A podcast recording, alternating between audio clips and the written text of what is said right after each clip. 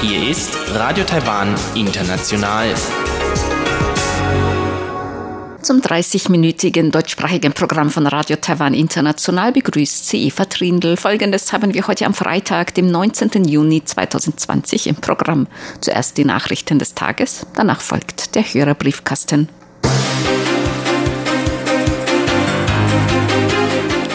Wirtschaftsminister Shen Rongqin wird Vizepremierminister. Präsidentin Tsai Ing-wen spricht auf Demokratiegipfel in Kopenhagen. Und erneut ist ein chinesisches Kampfflugzeug in Taiwans Identifikationszone zur Luftverteidigung eingedrungen. Meldungen im Einzelnen. Wirtschaftsminister Shen Rongqin ist für das Amt des Vizepremierministers nominiert worden. Dies hat Kabinettsprecher Ding Yiming heute bekannt gegeben. Shen sei 38 Jahre lang im Wirtschaftsministerium tätig gewesen. Er habe seit dem Amtsantritt als Wirtschaftsminister im August 2017 aktiv die Innovation der Industrien und Energiewende vorangetrieben. Er könne außerdem große Erfolge im Rahmen der Epidemieprävention vorweisen, darunter der Produktion und Verteilung von Mund-Nasenschutzmasken so der Kabinettssprecher. In Zeiten, in denen in allen Ländern ein Mangel an Mundschützen besteht, können die Menschen in Taiwan bereits problemlos Online-Mundschütze vorbestellen.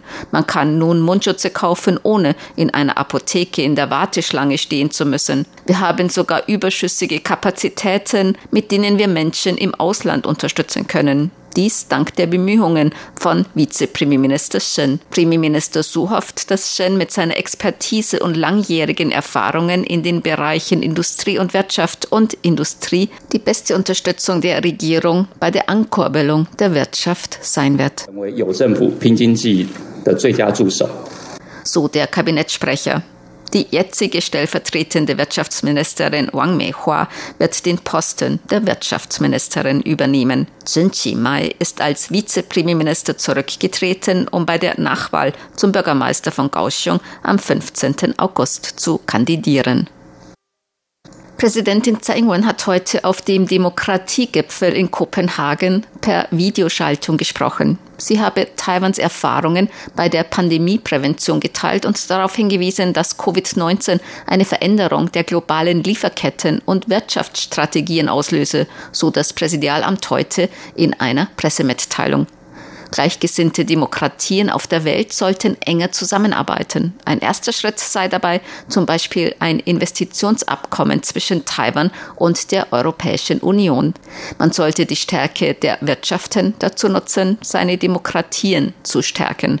Präsidentin Tsai sagte außerdem, Taiwan werde während ihrer zweiten Amtszeit für Demokratie zu Hause einstehen und die Beziehungen mit demokratischen Ländern auf der Welt vertiefen, so das Präsidialamt in seiner Mitteilung. Der jährliche Demokratiegipfel in Kopenhagen wird von der 2017 gegründeten Allianz der Demokratien veranstaltet. Wegen der Covid-19-Pandemie fand der diesjährige Demokratiegipfel am 18. und 19. Juni als Videokonferenz statt.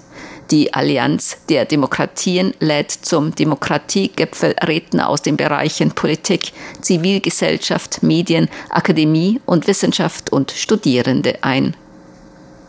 Heute ist erneut eine chinesische Militärmaschine in Taiwans Identifikationszone zur Luftverteidigung eingedrungen. Es ist bereits das vierte Mal in dieser Woche, dass chinesische Militärmaschinen in Taiwans Identifikationszone zur Luftverteidigung kurz ADIZ eingedrungen sind. Taiwans Luftstreitkräfte bestätigten heute die Beteiligung eines chinesischen J-10-Kampfflugzeugs beim Eindringen von Südwesten in die Identifikationszone zur Luftverteidigung Taiwans.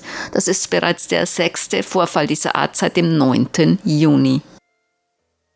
Die Tourismusbehörde hat die Beschränkungen für Gruppenauslandsreisen bis Ende Juli verlängert. Die Tourismusbehörde hatte ursprünglich wegen der Covid-19-Pandemie Reiseunternehmen die Durchführung von Gruppenreisen ins Ausland und der Annahme von Reisegruppen aus dem Ausland ab dem 19. März bis Ende April untersagt. Die Beschränkung wurde mehrmals um jeweils einen Monat verlängert. Gemäß der Tourismusbehörde werden die Beschränkungen den weiteren Entwicklungen der Covid-19-Pandemie angepasst werden.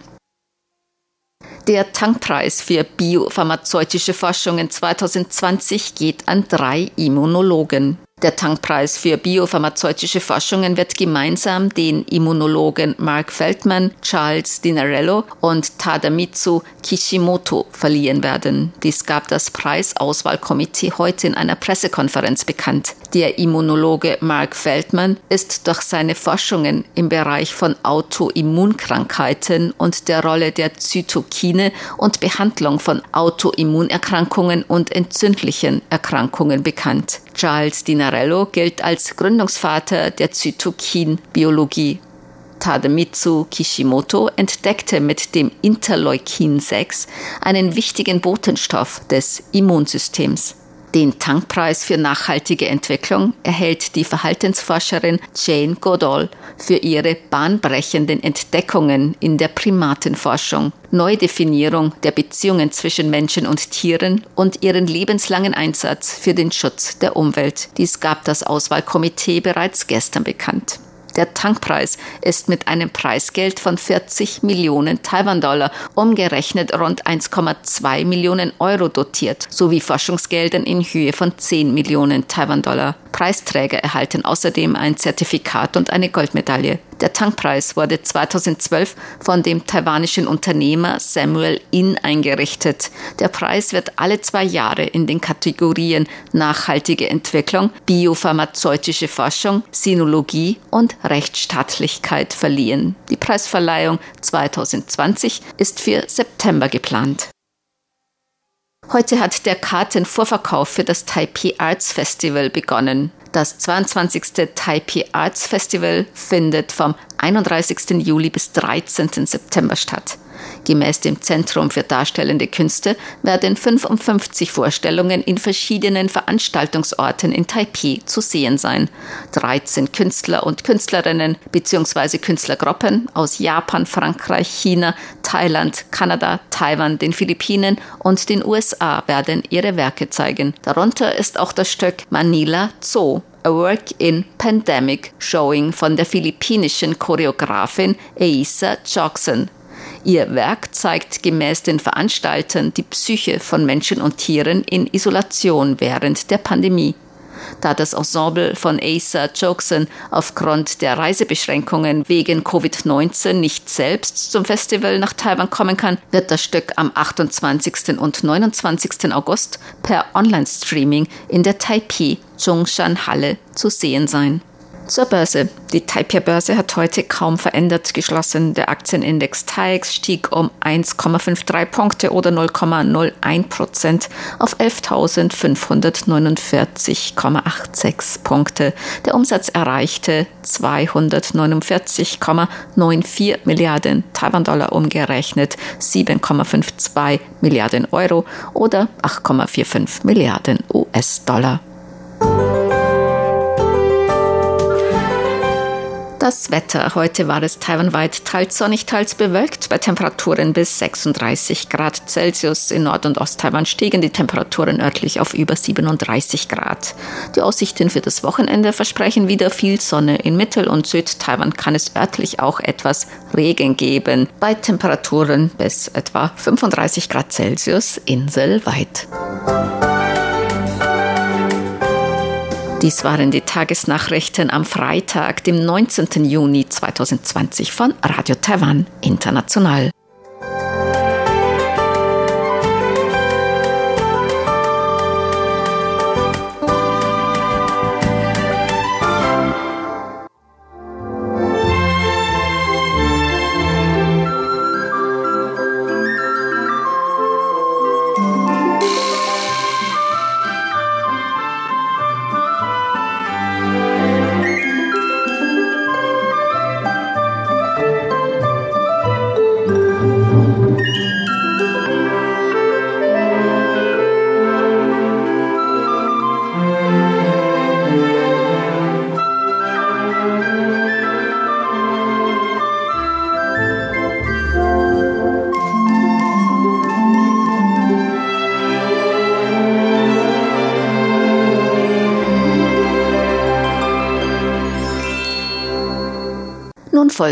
Folgt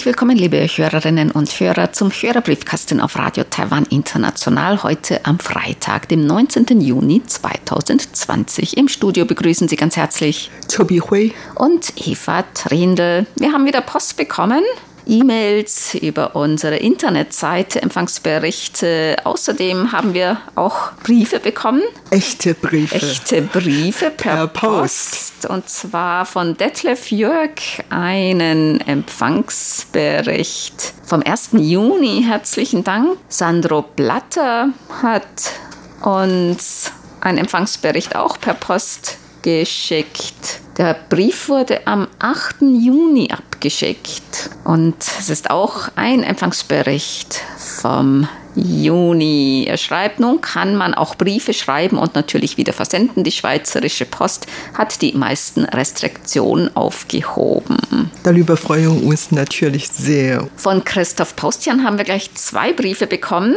mit Empfangsberichten, auch noch vom März und vom April. Herzlichen Dank. Er hat uns auch einen Zeitungsartikel beigelegt von der Taz und zwar geht es da um die WHO-Konferenz und dass Taiwan nicht dazu eingeladen wurde.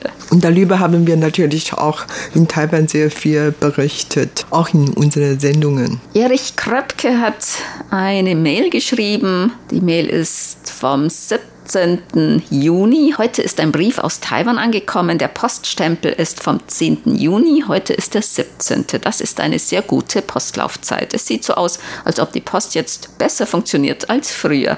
Der Brief war von der französischen Redaktion mit einer Sonder-QSL-Karte für die Testsendungen aus Kostimbrot. Ein großer Dank geht an Ihre Kollegen vom französischen Programm. Es haben auch einige Hörer und Hörerinnen geschrieben, dass sie auch von uns schon Post bekommen haben, von der deutschsprachigen Redaktion. Also das war wahrscheinlich so der erste Schwung, aber es kommt natürlich noch mehr nach. Fritz Andorf hat geschrieben, ein Empfangsbericht vom 15. Juni. Er schreibt auch, sicher werden im ersten Flieger nach Frankfurt auch die gesammelten QSL-Karten an die europäischen Hörer befördert werden. Zumindest ein Teil, es kommt aber bestimmt noch mehr nach. Und Fritz Andorf schreibt noch zu der Sendung über das Asylgesetz in Taiwan. Interessant war für mich, dass in Taiwan auch Menschen aus Uganda wegen ihrer sexuellen Orientierung und Kurden aus der Türkei um Asyl nachsuchen. Wie hoch ist deren Anteil? Also das sind sicher nur Einzelfälle, weil in Taiwan gibt es ja, wie auch der Interviewte von der Menschenrechtsvereinigung sagte, dass es noch kein Asylgesetz gibt und kein festes Asylverfahren. Das heißt,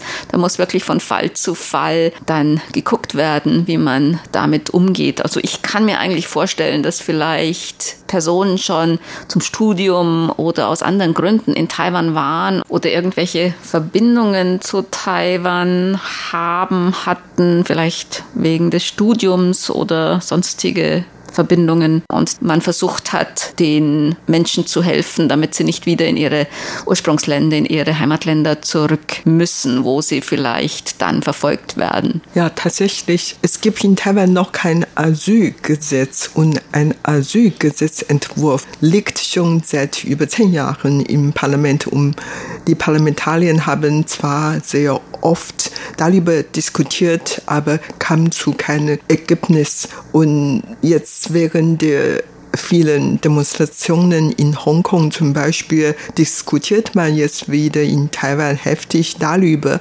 ob man jetzt dann ein Asylgesetz ausarbeiten sollte oder das Gesetz zwischen Taiwan, Hongkong, Macau ändern sollten, damit die Hongkonger, die politisch verfolgt sind, auch nach Taiwan kommen könnten und so weiter. Darüber hat man diskutiert. Aber wie gesagt, ähm, gibt es noch kein Asylgesetz. Und trotzdem sind schon nicht wenige Hongkonger nach Taiwan gekommen, aber deren Fehler sind einzeln behandelt worden. Also überhaupt ähm, sind schon tatsächlich nicht weniger in Taiwan geblieben, allerdings nicht wegen des Asylgesetzes, sondern durch andere Verfahren. Bernd Sander hat geschrieben, teilweise sehr starker Träger auf der 5900 Kilohertz am 12. Juni, aber das Sendesignal nicht gut, doch moduliert bis etwa 21.15 Uhr. Später besser durchmoduliert und dann besser zu hören. Und er schreibt noch, sehr interessant fand ich am Freitag die Ausführungen über die Umstände und die Unterstützung, auch psychologische Hilfsangebote von Betroffenen bei Quarantäne durch staatliche Stellen. Danke für den Brief und auch die Informationen über den Empfang. Und darüber haben wir mit unseren Kollegen auch schon Kontakt aufgenommen und der dann wieder mit Kostümbrot gesprochen. Also äh, man bleibt in Kontakt und Allerdings, wir brauchen noch mehr Informationen. Die haben dieses Problem schon wahrgenommen und werden schon überlegen, wie man das am besten das Problem lösen kann. Hans-Werner Lollicke hat geschrieben, in Dänemark sind die Schulen wieder geöffnet. Einige Büromitarbeiter arbeiten noch von zu Hause und seine Familie ist auch ohne Corona durchgekommen. Das freut uns natürlich. Und er hat uns einen Empfangsbericht geschickt vom 12.06. Simpo 44333. Ja, der Empfang war tatsächlich nicht wirklich sehr gut in Hedehusene in Dänemark. Dejan Berndt hat geschrieben, aus Erlangen. Er hat auch Post von uns bekommen und auch noch eine Laterne, einen Wimpel und QSL-Karten. Und er hat sich sehr darüber gefreut, dass endlich Post von uns kam. Ja, das freut uns, dass es angekommen ist. Apropos Wimpel, das war sicher einer von den älteren Wimpeln, aber es ist vor einigen Tagen auf Facebook ein neuer Wimpel von Radio Taiwan International aufgetaucht. Also wir kannten den vorher auch nicht. Wir sahen den wirklich auch auf den Bildern das erste Mal und haben dann auch nachgefragt, was es denn mit dem Wimpel auf sich hat. Und es gibt wirklich einen neuen Wimpel. Nur ist nun ein Problem, nämlich dass dieser Wimpel einen Druckfehler hat und wir deswegen auch jetzt noch keine Wimpel haben. Aber also die gute Nachricht ist, dass wahrscheinlich es bald einen neuen Wimpel geben wird. Und Sie können uns jetzt schon schreiben, wenn Sie Interesse an dem neuen Wimpel haben. Also das ist ein weißer Wimpel mit dem Umriss von Taiwan und auch verschiedenen Sprachen. Dann guten Tag, willkommen, ni hao, bonjour und so weiter. Also eigentlich ein ganz hübscher Wimpel. Und wir wissen aber jetzt noch nicht, weil die müssen den wahrscheinlich jetzt nochmal neu drucken, ähm, wann wir diesen Wimpel bekommen können. Aber Sie können schon mal anmerken, dass Sie einen haben möchten. Ja, wir bekommen sicher einige aber wie viel wir wirklich bekommen können, wissen wir jetzt auch noch nicht. Aber Sie können trotzdem Ihr Interesse ausdrücken. Wir werden schon mal sammeln und dann, wenn die Wimper vorhanden sind, schicken wir Ihnen gern welche. Diane Berndt schreibt noch, das heutige Wirtschaftsmagazin mit Frank Pewetz hat mir sehr gefallen. Das war am 17. Juni. Dabei habe ich mich gefragt, wie viele Stunden Unterricht die Schüler in Taiwan etwa in der Woche haben und wie viele davon der Englischunterricht einnimmt. Bihui, du kannst dich an deine Schulzeit wahrscheinlich nicht mehr erinnern und wahrscheinlich war das auch ganz anders damals. Aber ich habe die Dev gefragt, wie das bei ihr war während der Oberschule, Mittelschule und sie meinte, sie hatte jeden Tag Englischunterricht, entweder eine Stunde oder zwei Stunden, also wirklich jeden Tag. Und in den Mittel- und Oberschulen haben die Schüler meistens neun Stunden pro Tag Unterricht, also Ganztagsschule. Und die Dauer einer Unterrichtseinheit ist, glaube ich, auch gestaffelt nach Schulstufe. In der Grundschule, also sechsjährige Grundschule, ist es, glaube ich, 40 Minuten, dann 45 Minuten und geht bis 50 Minuten als eine Einheit, also eine Unterrichtsstunde. Und die Grundschüler, die haben noch nicht so viel Unterricht. Die Grundschüler, die haben normalerweise nur den Vormittag Unterricht und dann einmal oder zweimal die Woche auch nachmittags, aber glaube ich nicht neun Stunden, sondern dann nur acht Stunden oder so. Wie du vorhin gesagt hast, ich bin schon lange nicht mehr in der Schule gewesen und daher weiß ich auch nicht so genau, aber in der Zeitung habe ich eigentlich gelesen, dass die Mittelschüler jede Woche wahrscheinlich nur vier Stunden Englisch lernen sollten, während die dann noch andere Sprachen, zum Beispiel Muttersprache und dann natürlich noch mehr chinesische Sprache lernen sollen.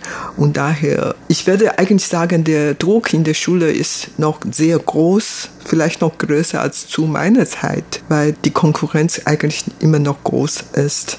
Und obwohl jeder Absolventen einen Schulplatz in der nächsten Schule bekommen könnte, aber zu den Elitenschule gehen wollen eigentlich alle. Und daher ist die Konkurrenz wirklich noch sehr hoch und die Schüler lernen jeden Tag in der Schule und die meisten von den Schülern müssen nach der Schule Nachhilfeschule besuchen. Die müssen es nicht. Allerdings, das ist schon fast alltäglich hier in Taiwan, dass man, dass die Kinder nach der Schule noch Nachhilfeschule besuchen. Und ja. viele, die besuchen auch noch privaten Englischunterricht, auch in solchen Bushiban heißen die hier so Nachhilfeschule oder Privatschulen, Paukstudios. Samstags, sonntags gibt es Englischkurse, auch schon für die Kleinsten oder dann eben nach der Schule am Abend. Manchmal sind die Schüler wirklich bis fünf in der Schule und dann gehen sie noch in diese Nachhilfeschulen und kommen dann vielleicht erst mal um neun oder zehn nach Hause. Ne? Ja, genau. Nur in der Nachhilfeschule lernen die Schüler oder Kinder nicht nur Mathematik, Englisch oder Chinesisch, äh, Physik und so weiter, sondern oft auch so andere Talenten, zum Beispiel Singen, Tanzen oder Musik oder Klavier und so weiter.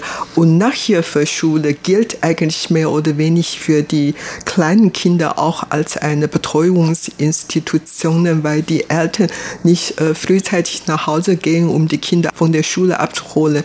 Dann gehen die Kinder zu dieser Nachhilfeschule und dort bekommen sie Betreuungen, Essen und alles. Und daher Hausaufgaben, Hilfe manchmal ja, alles, und ne? ein bisschen Englischunterricht oder Spielen singen und so weiter. Also für die Kleineren ist das kein richtiger Unterricht oder dass die noch, weiß nicht, dann Mathematik pauken am Abend. Also mehr dann so ein bisschen Betreuung. Ne? Yigal Benger hat uns geschrieben, Empfangsberichte hat uns auch Mitschnitte beigelegt. Herzlichen Dank und ein Bild, eine trendige Ledershorts. Woher dieser Modetrend? Den kommt aus China, aus Europa. Also ich weiß nicht.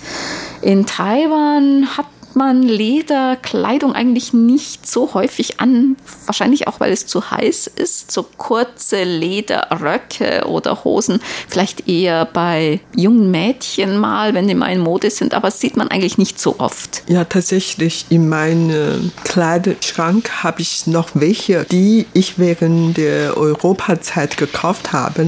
Aber die schimmert jetzt eigentlich schon alle, weil es ist einfach nicht passend. In Taiwan hier ist sehr heiß und sehr feucht und irgendwie um die Winterzeit ist es auch nicht lang genug und daher das passt einfach nicht. Ja, auch Lederschuhe oder so, ne, wenn die jemand nicht regelmäßig trägt, die schimmeln dann auch ziemlich leicht. Lederkleidung, das ist nicht das passende Klima hier. Burkhard Müller hat uns mehrere Empfangsberichte geschickt und er schreibt zu seinem Empfangsbericht am 16. Juni Nachrichten immer wieder Aussetzer der Sprache. Ja, das haben auch einige Hörer und Hörerinnen in ihren Empfangsberichten geschrieben, dass da Aussetzer waren. Klaus Irgang hat auch mehrere Empfangsberichte geschickt. Er schreibt, ich konnte, wie Sigmar Boberg es beschreibt, in letzter Zeit auch kein schwächeres RTI-Signal beobachten, sondern eher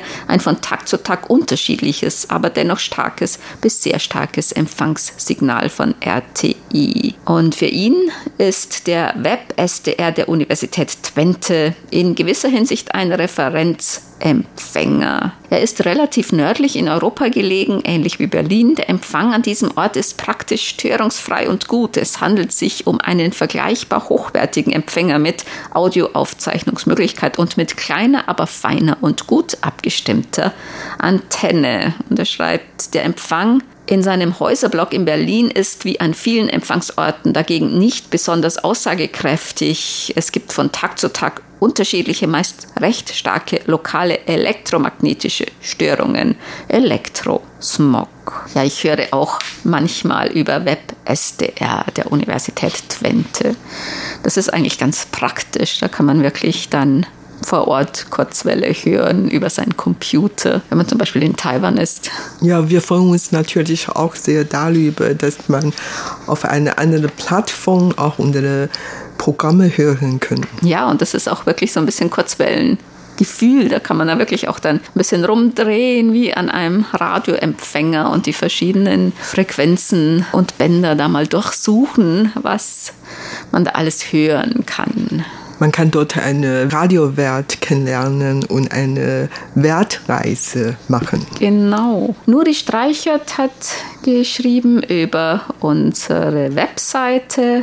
Er hatte wie meistens nicht so guten Empfang. Simpo 32333 in Hildesheim. Paul Gage in Wien hat uns mehrere Empfangsberichte geschickt mit Simpo eigentlich meist durchgehend vier. Er schreibt am 17. Juni noch ein kleiner Empfangsort Wechsel Richtung Fenster in der Wohnung. Das war's. Enrico Fritsch hat uns geschrieben, ich war im Januar für zehn Tage in Taiwan unterwegs und bin von Land und Leuten begeistert. Seitdem höre ich jeden Tag Radio Taiwan International. Ein großes Dankeschön an das tolle Team und macht weiter so. Ich hoffe im nächsten Jahr wieder nach Taiwan reisen zu können. Ja, das hoffen wir auch. Und wenn Sie Zeit und Lust haben, dann gucken Sie doch mal bei uns vorbei. Schreiben Sie erst eine E-Mail, dann können wir einen Termin ausmachen. Dann können Sie vielleicht uns mal besuchen, wenn Sie Lust und Zeit haben hier in Taipei. Ja, das stimmt. Wir freuen uns sehr auf Besuch. Wir produzieren jeden Tag Programme und möchten auch gerne unsere Hörer mal kennenlernen und Meinungen austauschen. Wolfgang Maschke hat geschrieben aus Kehl. Er hat einen Empfangsbericht geschickt vom 16. Juni.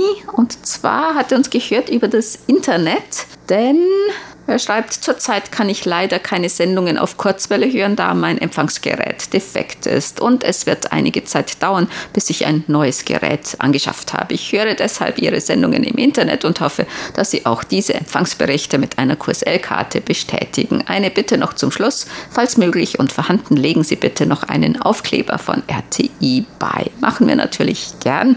Also wir haben keine neuen Aufkleber, aber ältere sind noch ein paar vorhanden. Schicken wir natürlich gerne. Dann kommen wir zu unseren Geburtstagsglückwünschen für heute. Bernd Seiser aus Ottenau hat geschrieben, er möchte gerne heute am 19. Juni ganz herzlich zum Geburtstag beglückwünschen Marco Lehner in Pirna, Sebastian Arndt in Remstedt, Edeltraut Willner in Traunreuth sowie herzlichen Glückwunsch zum Hochzeitstag nach Pürbaum an Dieter und Annemarie Feltes zum 48. Hochzeitstag vom 16. Juni 1972. Den Glückwünschen schließen wir uns an. Und das war's für heute im Briefkasten. Sie hörten das deutschsprachige Programm von Radio Taiwan International am Freitag, dem 19. Juni 2020. Unsere E-Mail-Adresse ist deutsch.rti.org.tv. rti.org.tv. Im Internet finden Sie uns unter www.rti.org.tv, dann auf Deutsch. Unsere Postanschrift ist Radio Taiwan International German Service PO Box 123-199 Taipei 11199 Taiwan. Über Kurzwelle senden wir täglich von 19 bis 19.30 Uhr UTC auf der Frequenz 5900 kHz. Vielen Dank für das Zuhören. Am Mikrofon waren Eva Trindl und Chobi Hui.